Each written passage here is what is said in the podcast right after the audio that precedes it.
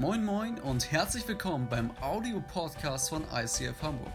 Hier gibt es lebensverändernde Predigten, starke Messages und aufbauende Impulse. Also bleibt dran und viel Spaß beim Anhören. Yes, und damit herzlich willkommen auch von meiner Seite. Winke, winke nach Hause, genauso wie hier im Saal. Und ich darf euch mal direkt bitten, euch zueinander zu drehen und äh, auszutauschen über die Frage, wenn du heute einen Wunsch frei hättest. Kannst du auch jetzt gerne in die Kommentare reinschreiben.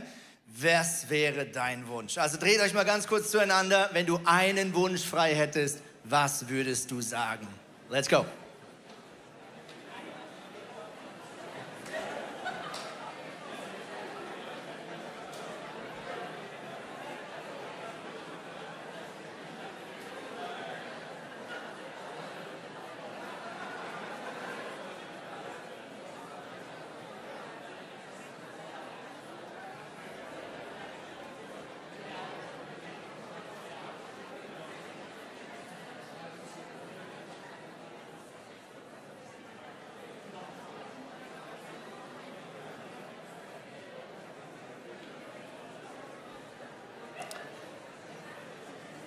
So. Ja,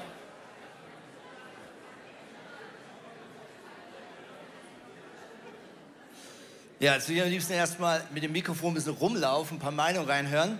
Aber wir machen jetzt mal einen großen Sprung nach vorne und steigen direkt in einen ersten Predigtext. Seid ihr ready? Wollt ihr mal so richtig ermutigende Zeilen aus der Bibel hören? Okay. Alles ist vergänglich und vergeblich.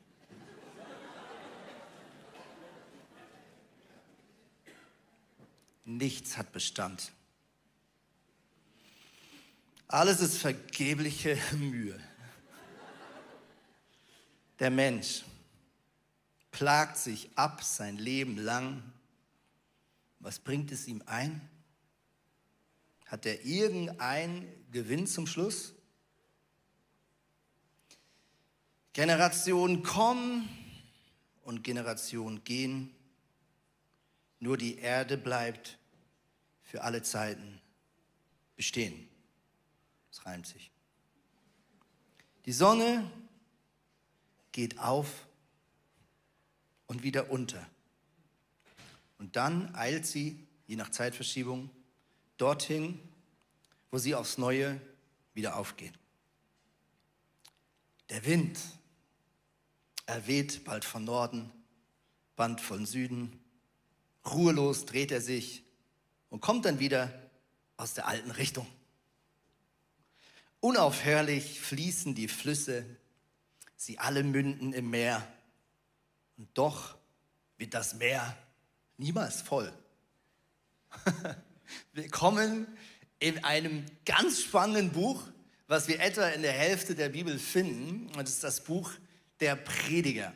Und ich weiß nicht, ob du dieses Buch schon mal gelesen hast. Ähm, die einen finden dieses Buch richtig geil und die anderen können damit ganz wenig anfangen. Ja, manch einer sagt, wenn ich diesen Prediger lese, kriege ich Depression. Oder andere sagen, ich verstehe es einfach nicht. Der sagt erst das und dann gefühlt widerspricht er sich fast schon im nächsten Satz. Ja? So nach dem Motto, er weiß selber nicht so genau, was er eigentlich will. Ja? Und wir haben uns gesagt, hey, wie cool wäre das, wenn wir einfach mal so drei Sonntage dieses Buch so ein bisschen unter die Lupe nehmen. Und ich mache dir mega Mut, ähm, die nächsten Tage einfach mal den Prediger zu lesen. Vielleicht auch als Small Groups. Äh, und wirklich mal Kapitel für Kapitel durchzugehen und nicht an einem einzelnen Vers hängen zu bleiben, sondern mal das so an einem Stück zu lesen. Ich mache das immer mal wieder, wenn ich so eine kleine Sinnkrise habe. Und mich erdet dieses Buch enorm. Okay, wir werden die nächsten drei Wochen miteinander anschauen, nicht alles, aber so ein paar Abschnitte. Was sagt denn der Prediger eigentlich? Und die Frage so ein bisschen, die dahinter steht, ist, welche Wege oder vielleicht auch welche Denkwege führen zu Glück? Und welche Wege oder auch Denkmechanismen oder Prioritäten in deinem Leben können das Glück kleiner machen. Ja, ich glaube, wir alle wissen, Glück, das ist meistens nicht einfach etwas, was so vom Himmel fällt. Ja, man ist meistens nicht plötzlich glücklich, sondern es ist ja oft eine Konsequenz von einem gewissen Verhalten, von einem gewissen Lebensstil und gleichzeitig, und da ist der Prediger eben so schonungslos ehrlich, wissen wir, Glück ist nie garantiert. Du kannst manchmal alles richtig machen im Leben, gesund leben, vegan, Vegetarier, alle Nahrungsergänzungsmittel in dich reinstopfen und plötzlich sagt ein Arzt zu dir, du bist krank. Und du denkst, das kann ja gar nicht sein. Ich habe alles gemacht, was ich richtig tun kann, um vielleicht gesund zu sein.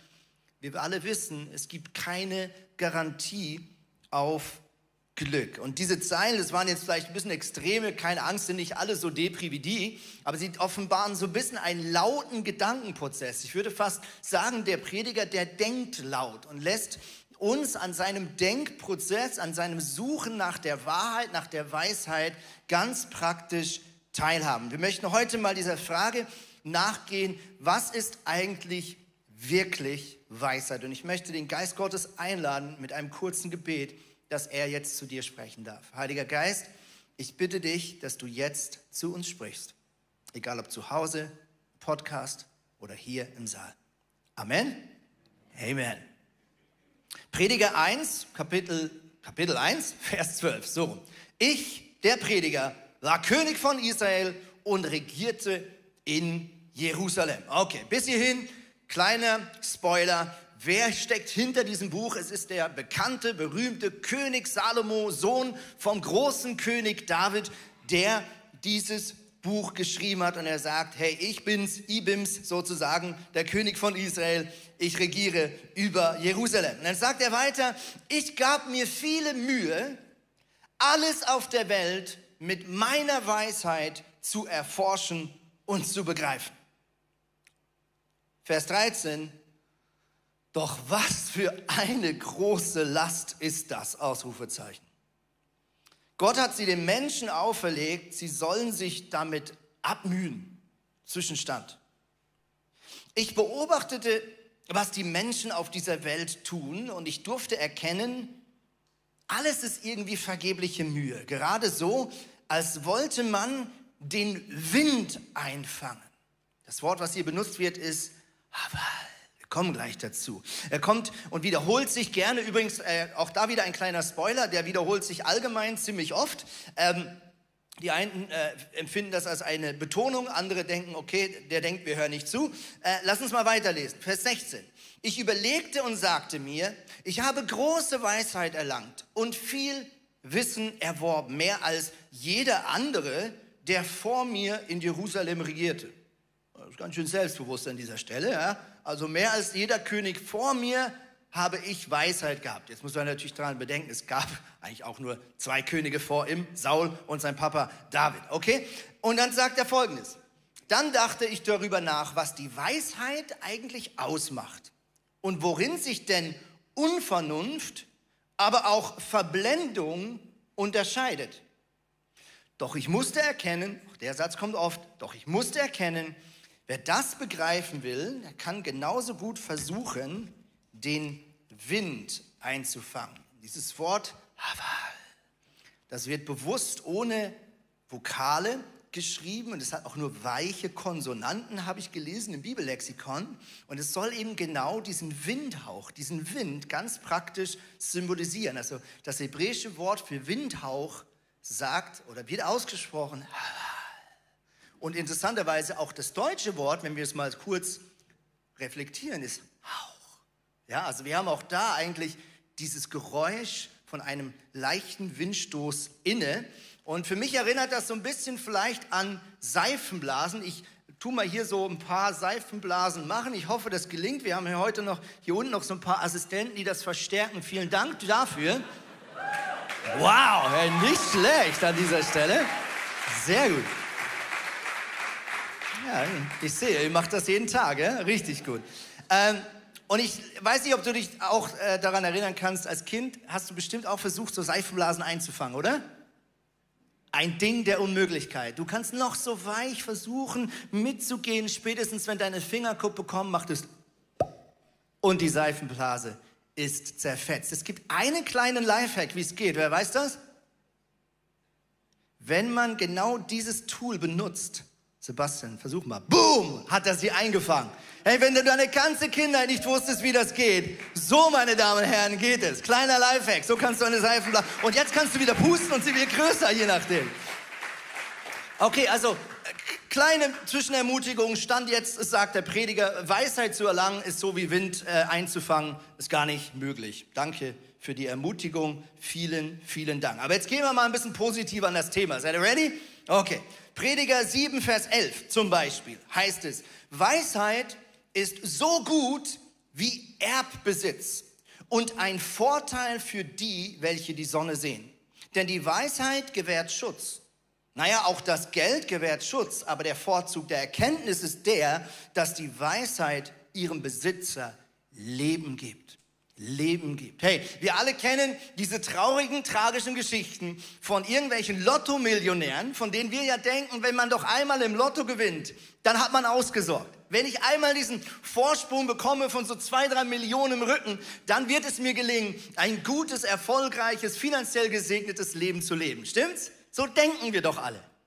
Aber wir alle wissen, die Mehrheit von Lottobesitzern endet meistens nicht viel wohlhabender am Ende ihres Lebens, als sie vor dem Lottogewinn gestartet sind. Mit anderen Worten, Besitz ist eine Möglichkeit, dein Leben zu verbessern. Wohlstand kann dein Leben verbessern, aber darunter ist das Fundament der Weisheit. Und wenn dieses Fundament nicht da ist, dann wirst du bald merken, dass es dir an Weisheit fehlt, mit diesem Geld gut umzugehen. An anderer Stelle sagt er, Kapitel 8, Vers 10, nehmt meine Unterweisung an und nicht Silber und nimmt lieber Erkenntnis als feines Gold. Ja, Weisheit ist besser als Perlen, als alle Kostbarkeiten. Sie nicht zu vergleichen mit ihr. Jetzt ist doch die Frage, wie ist denn dieser König Salomo überhaupt so weise geworden? Warum dürfen wir seinen Worten hier ein hohes Gewicht geben und nicht vielleicht schon kritisch denken, naja, wenn der Typ von sich selber schon sagt, dass er Weisheit nicht wirklich auf die Kette kriegt, warum soll ich seinen Worten jetzt noch lauschen? Ja, was ist denn eigentlich passiert, dass dieser Mann von sich selbst sagt, ich bin weiser als alle anderen Menschen, die vor mir regiert haben? Als der junge Salomo König wurde, und dieses gewaltige Erbe, diese Verantwortung dieses großen König Davids antrat, passierte in der Nacht Folgendes. Er träumte. Und in diesem Traum begegnete ihm Gott. Und er fragte genau die Frage, die wir uns vorhin gestellt haben. Wenn du einen Wunsch frei hast, was willst du, dass ich dir gebe? Und Gott bietet ihm alle Optionen an. Ja, wie so ein Genie aus der Flasche. You can choose whatever you want. Aladdin wäre glücklich. Ja?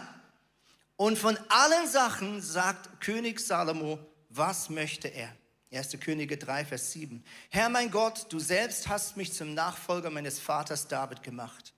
Ich aber, ich bin jung und unerfahren. Und ich weiß echt nicht, wie ich diese große Aufgabe bewältigen soll.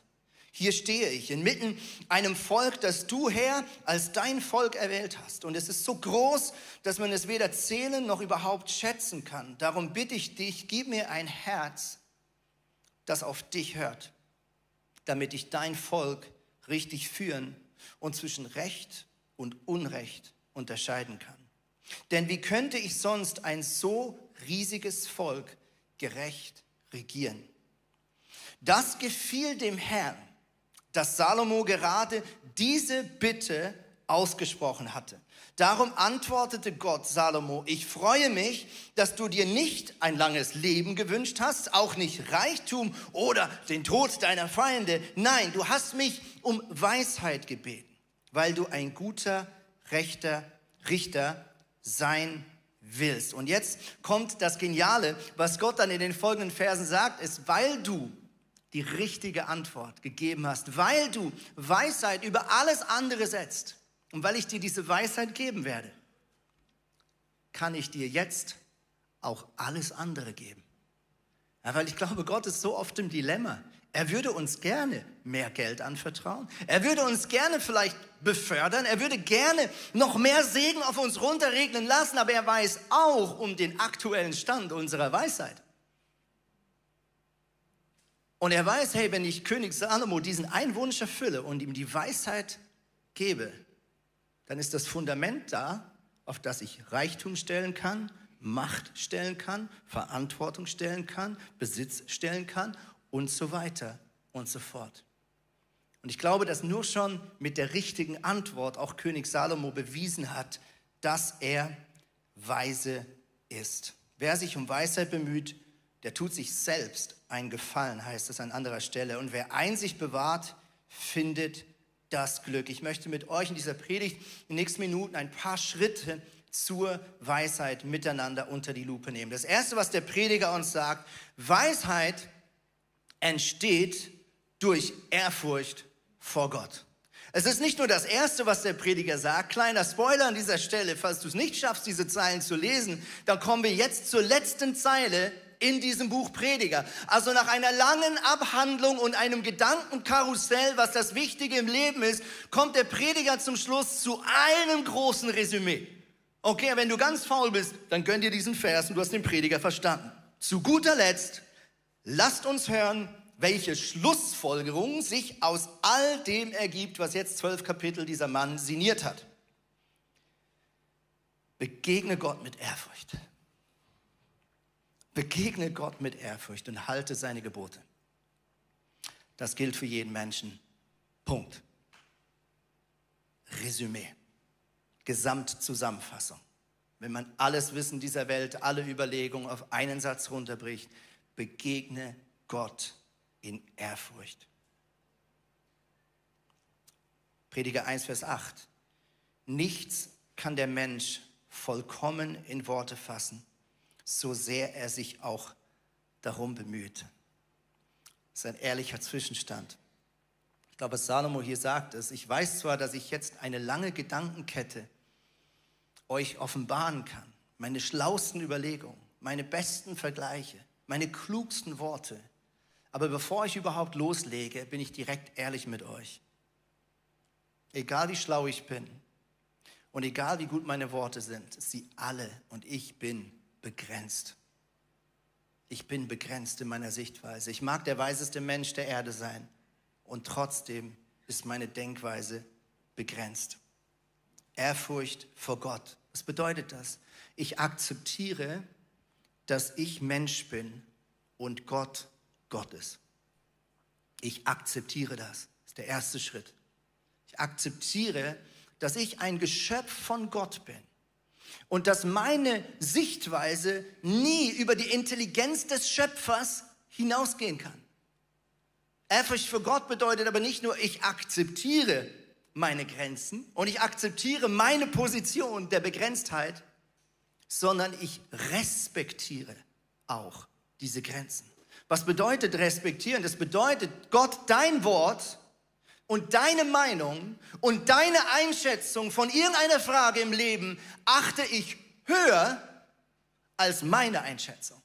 Achte ich höher als die Einschätzung meiner Mitmenschen. Achte ich höher als das Resümee aller Wissenschaftler.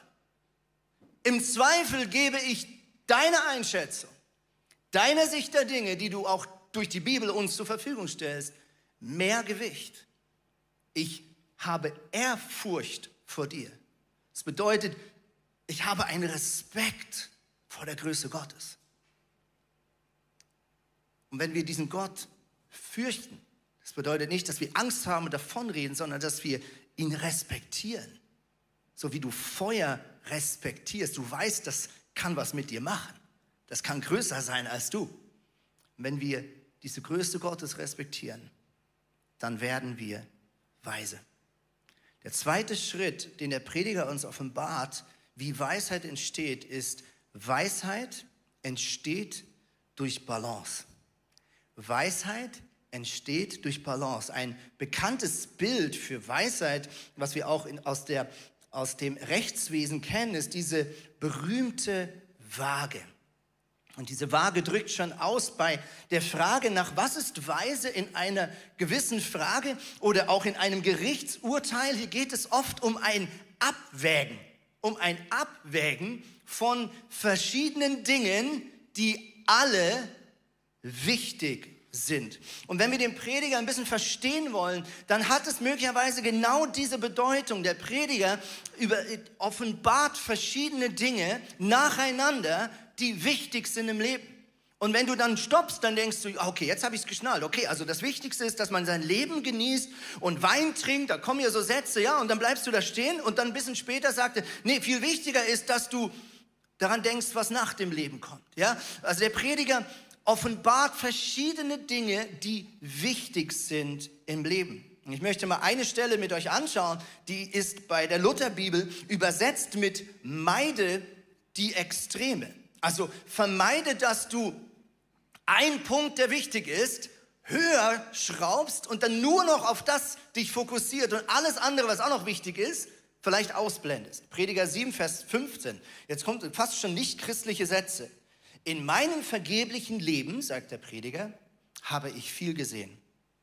Manch einer richtet sich nach Gottes Geboten und kommt trotzdem um.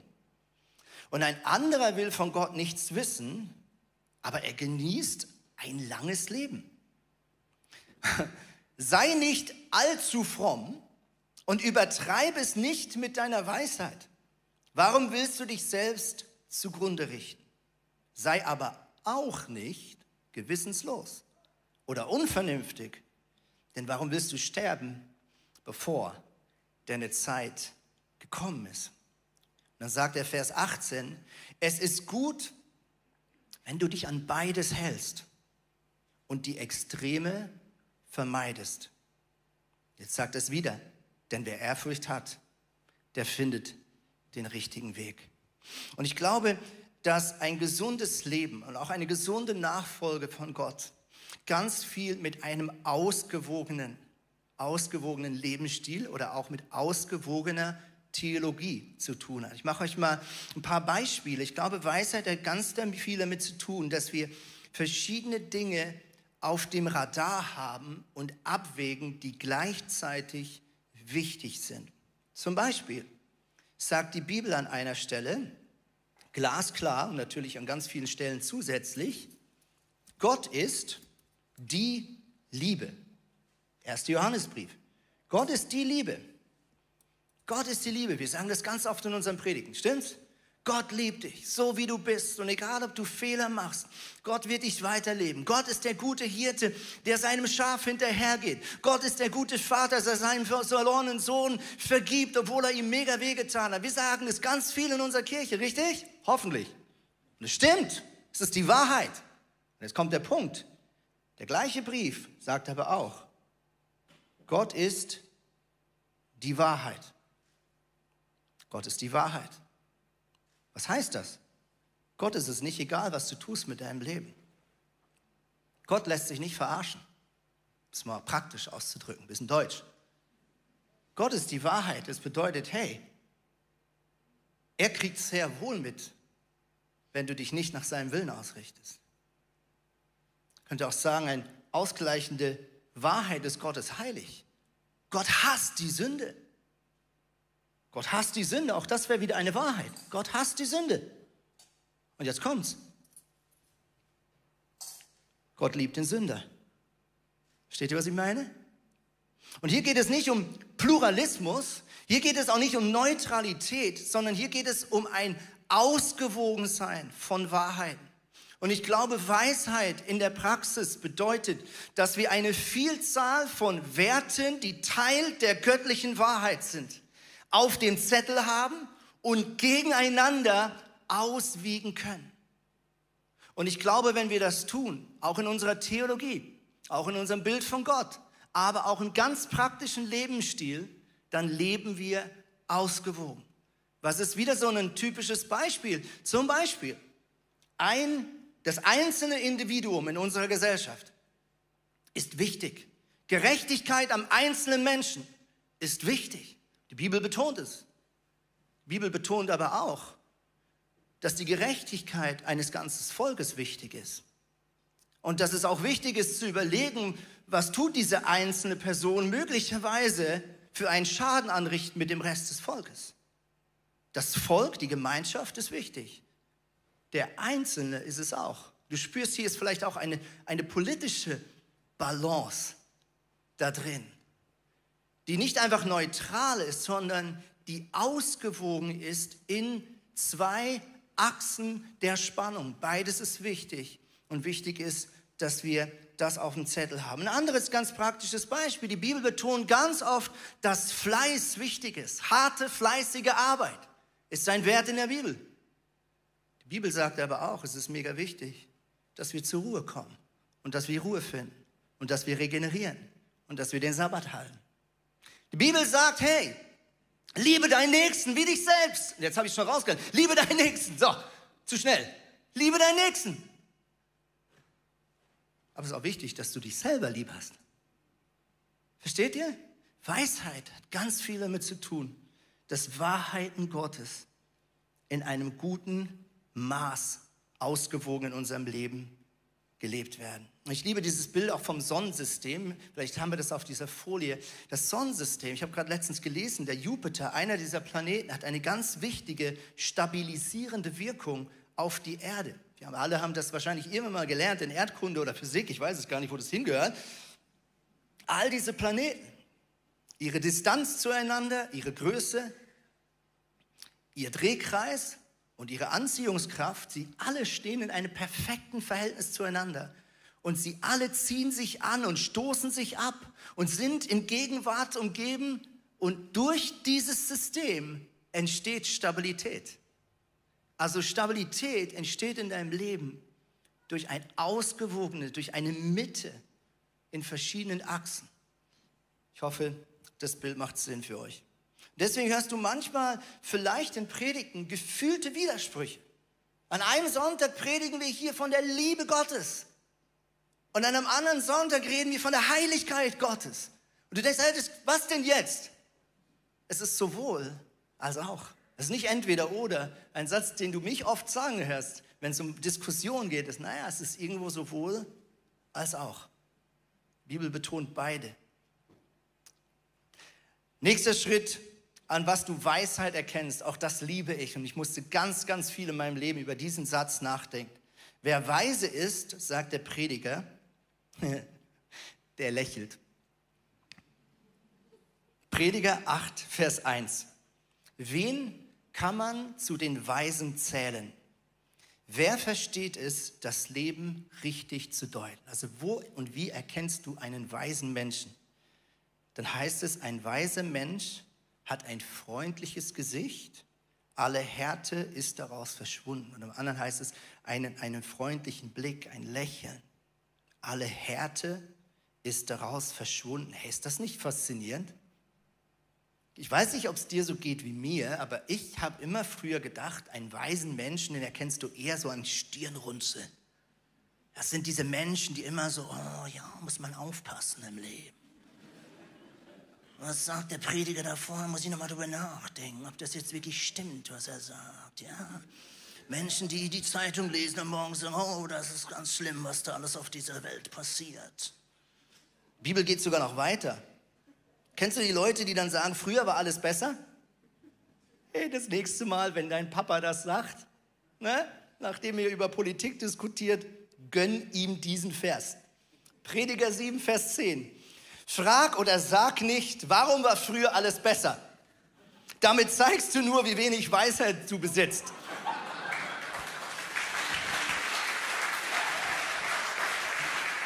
Ich liebe das. Ich liebe das. Und deswegen liebe ich den Prediger. Der haut einfach, der zerstört so welche, so gewisse Klischees. Ja, er sagt, einen weisen Menschen erkennst du an einem freundlichen Blick. Aber wenn du einen triffst, der sagt, ja, ja, das ist einfach heute schlimm, gestern war alles noch toll. Nein, der ist, nein, der ist nicht wirklich ehrlich mit dem Lauf der Geschichte. Er ist nicht wirklich ehrlich mit dem Lauf der Geschichte. Sprüche 15,4, ein freundliches Wort schenkt Freude am Leben, aber eine böse Zunge verletzt schwer. Ich habe wirklich mich schon viel mit dieser Frage äh, beschäftigt. Warum ein freundlicher Blick? Und mein Zwischenstand ist einfach der, und er hat viel mit dem zu tun, was wir schon gesagt haben und jetzt auch gleich anschauen werden. Ich glaube, es hat einfach damit zu tun, dass man akzeptiert, dass man Mensch ist. Und dass alle Menschen um einen rum auch Mensch sind. Das bedeutet Menschsein. Menschsein bedeutet begrenzt sein.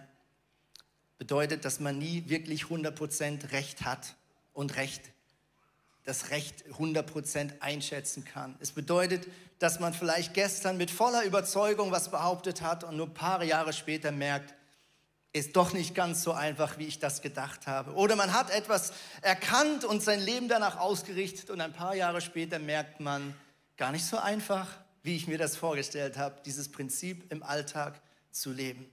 Ein freundlicher Blick, glaube ich, ist ein Ausdruck davon, dass wir akzeptieren, dass wir Menschen sind, dass wir Fehler machen, dass wir nicht immer recht haben, dass andere nicht immer recht haben, dass wenn eine Meinung dir mal so richtig auf den Zeiger geht, du weißt, es ist nur eine Meinung. Ich glaube, ein freundlicher Blick sagt so viel mehr aus. Du kannst vielleicht auch aus diesem Satz interpretieren, jemand, der glücklich ist, der ist deswegen glücklich, weil er weise ist. Und wenn er glücklich ist, naja, dann sieht man das auch irgendwie in seinem Gesicht. Und ich habe mich wirklich irgendwann mal gefragt, was ist mit meiner Ausstrahlung? Nimmt die zu oder nimmt die ab? Wird mein Blick hier auf dieser Bühne, wird der freundlicher, liebevoller, gütiger, gnädiger mit jedem Jahr, wo ich mit Jesus unterwegs bin? Werde ich gnädiger und gütiger und barmherziger mit meiner Ehefrau, mit meinen Kindern? Werde ich gnädiger und barmherziger mit meinen Mitarbeitern im Wissen, ja, die Fehler habe ich alle auch irgendwann mal gemacht und mache sie morgen wieder? Werde ich gnädiger und gütiger sogar mit den Menschen, die unsere Politik leiten, im Wissen, naja, besser könnte ich es wahrscheinlich auch nicht? Was für ein Challenge, oder? Ey, wie cool wäre es, wenn wir alle irgendwie 80 sind und man unsere Gesichter anschaut und sagt, hey, die haben zwar Schrumpeln und da sind keine Haare mehr auf dem Kopf, aber da kommt eine Ausstrahlung. Die wünsche ich mir auch. Challenge accepted? Come on. Okay, nächster Punkt. Weisheit entsteht durch Demut. Haben wir schon ein bisschen drüber geredet. Prediger 8, Vers 16 und 17. Ich bemühte mich, die Weisheit kennenzulernen, sagt Salomo, und das Tun und Treiben auf dieser Welt irgendwie zu verstehen. Aber ich musste mir eingestehen, was Gott tut auf dieser Welt und was er geschehen lässt, das kann der Mensch nicht vollständig begreifen. Selbst wenn er sich Tag und Nacht keinen Schlaf gönnen würde, so sehr er sich auch anstrengt, alles zu erforschen, er wird es nicht 100% ergründen können. Und wenn ein weiser Mensch behauptet, er könne das alles verstehen, dann irrt er sich und offenbart, dass er nicht wirklich weise ist. Ich weiß gar nicht, wer zuerst gelebt hat, doch, das müsste er sein. Vielleicht hat Sokrates schon den Prediger gelesen. Ich vermute zwar nein, aber Sokrates hat was gesagt. Ich weiß, dass ich nichts weiß. Ich weiß, dass ich nicht weiß. Und so mehr ich forsche, umso mehr ich mit meinen anderen Philosophen diskutiere und mich streite und mache, umso größer wird meine Sichtweise, nicht was ich weiß, sondern was ich noch nicht weiß, was ich noch nicht erklären kann. Und jetzt seien wir doch mal ganz ehrlich, liebe Freunde.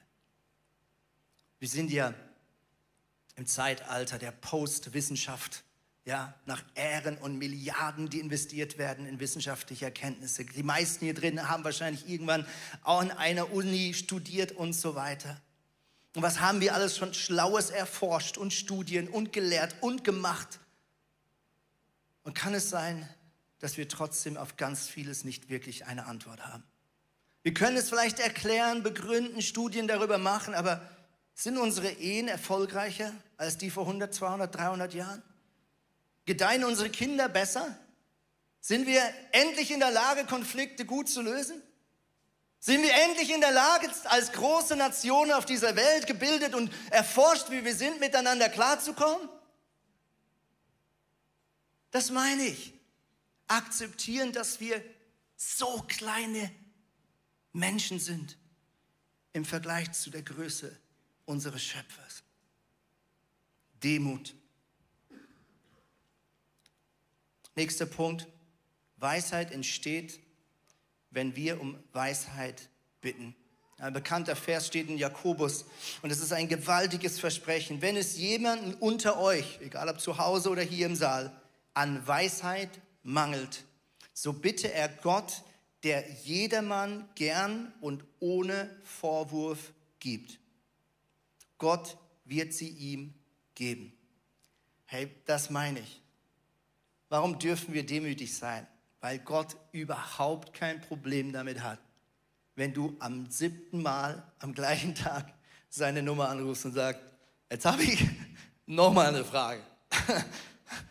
Äh, ich weiß, ich habe schon ein paar Mal angerufen heute. Ich hoffe, ich gehe dir nicht auf den Zeiger, aber ich komme schon wieder nicht klar mit dem Leben. Ja, mit anderen Worten, hey, der Schöpfer weiß, dass du ein Geschöpf bist.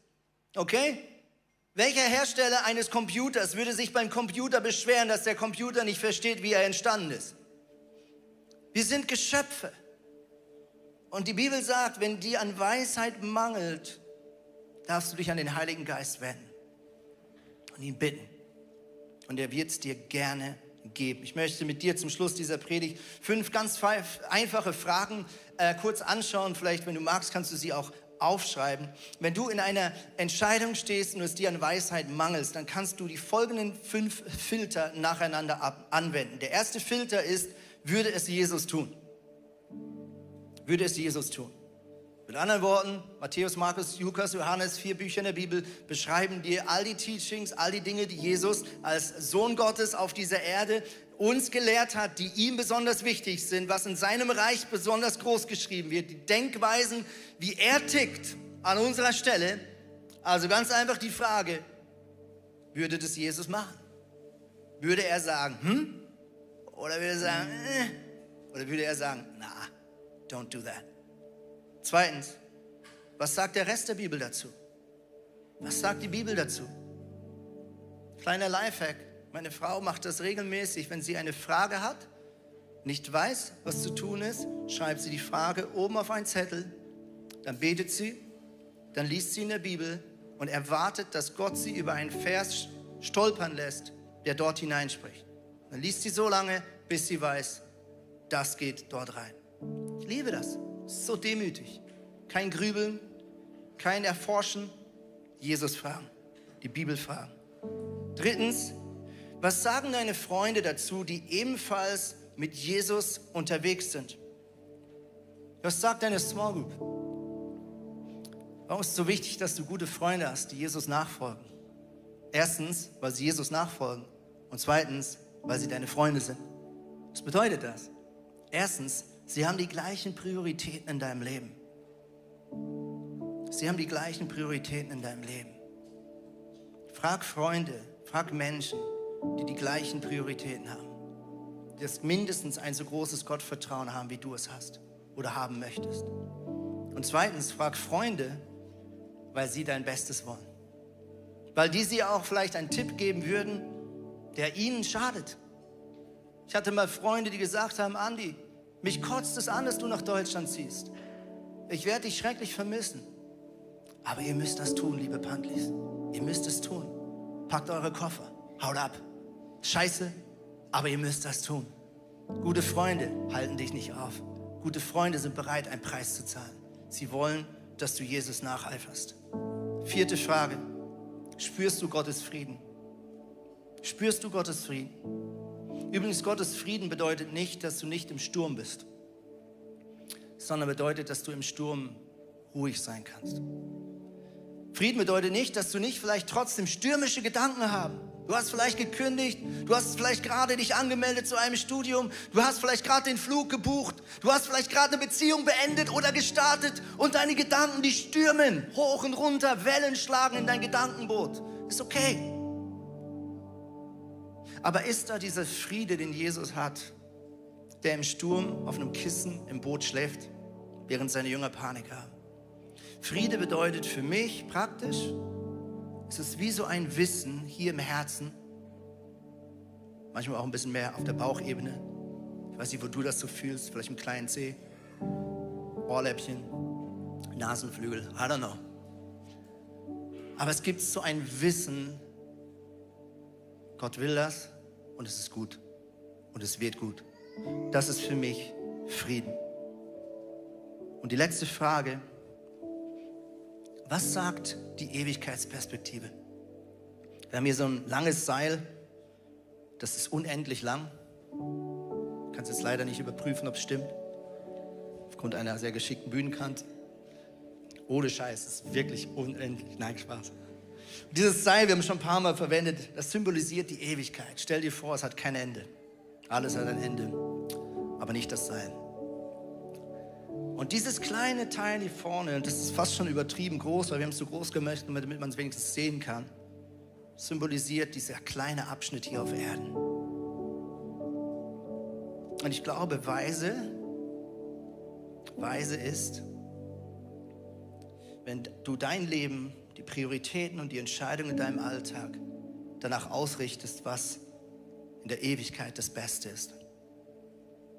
Jesus nachzufolgen bedeutet, ich lebe mein Leben so, dass es hier am meisten Sinn ergibt, dass hier der größte Gewinn entsteht, dass hier ich Gott in die Augen schauen kann und sagen kann, ich habe mir Mühe gegeben, ich habe mein Bestes gegeben. Ich hatte zum Schluss der Predigtvorbereitung dieses Wort im Kopf, sterblicher Mensch. Sterblicher Mensch. Ich habe es hier in meine Notizen reingeschrieben. Und erst heute Morgen habe ich gedacht, ich muss diesen Satz nochmal nachgehen. Es kommt mir irgendwie bekannt vor. Und ich habe was mega Interessantes rausgefunden. 1. Mose 4, Vers 26. Ganz am Anfang der Bibel. Da wird ein Mensch, Enosch heißt er, sterblicher Mensch genannt. Enosch bedeutet sterblicher Mensch. Er war der dritte Sohn von, nee, das stimmt nicht, er war der Enkel, so, er war der Enkel von Adam und Eva. Adam und Eva, ihre ersten zwei Kinder, Kain und Abel. Kain hat Abel umgebracht, dann gab es nochmal einen Jungen, dem sein Sohn wurde genannt Enosch. Enosch. Und es das heißt, 1. Mose 4, 26, auch Seth wurde ein Sohn geboren, Enosch sterblicher Mensch nannte er ihn. Und dann steht hier ganz kommentarlos, und das fand ich so genial. Damals fing man an, den Namen Jahwes aufzurufen oder anzurufen.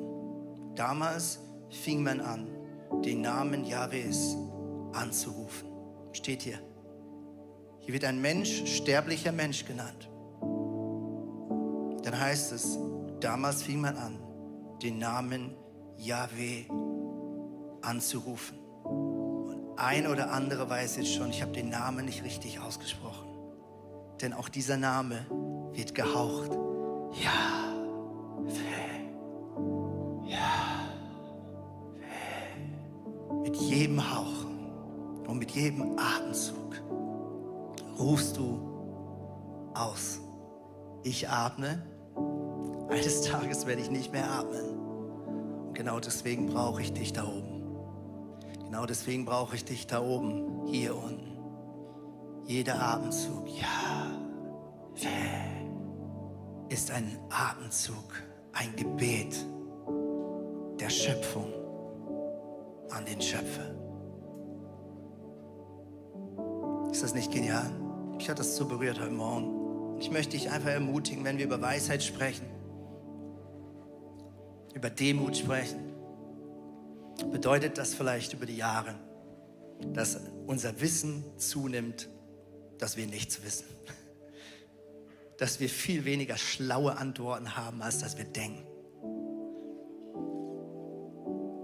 Und diese Demut, die ist ansteckend, die ist anziehend, die ist authentisch. Und diese Demut ist die perfekte, die perfekte Spielwiese für die Größe deines Gottes. Das ist die perfekte Spielwiese für die Größe Gottes. Gott liebt es, sich auszutoben im Herzen von demütigen Menschen, die wissen, dass sie nichts wissen. Lass uns aufstehen.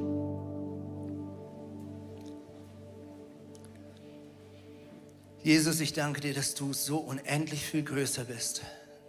Und ich danke dir, dass du die Antwort bist die ultimative Antwort auf jede Frage.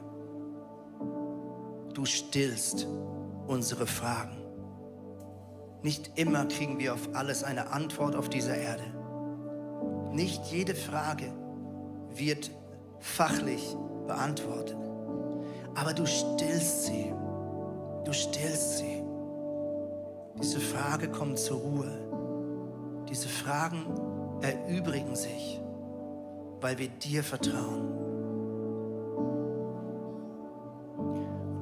Und ich möchte im kurzen Moment einfach, dass du in einem Gebet jetzt Gott sagen kannst, wo es dir an Weisheit mangelt. Sei ganz ehrlich. Sag Jesus, ich weiß an dem Punkt nicht mehr weiter. Ich habe schon so viel probiert, habe schon so viel studiert. Ich brauche dich. Sag du jetzt, wo du Jesus seine Hilfe brauchst.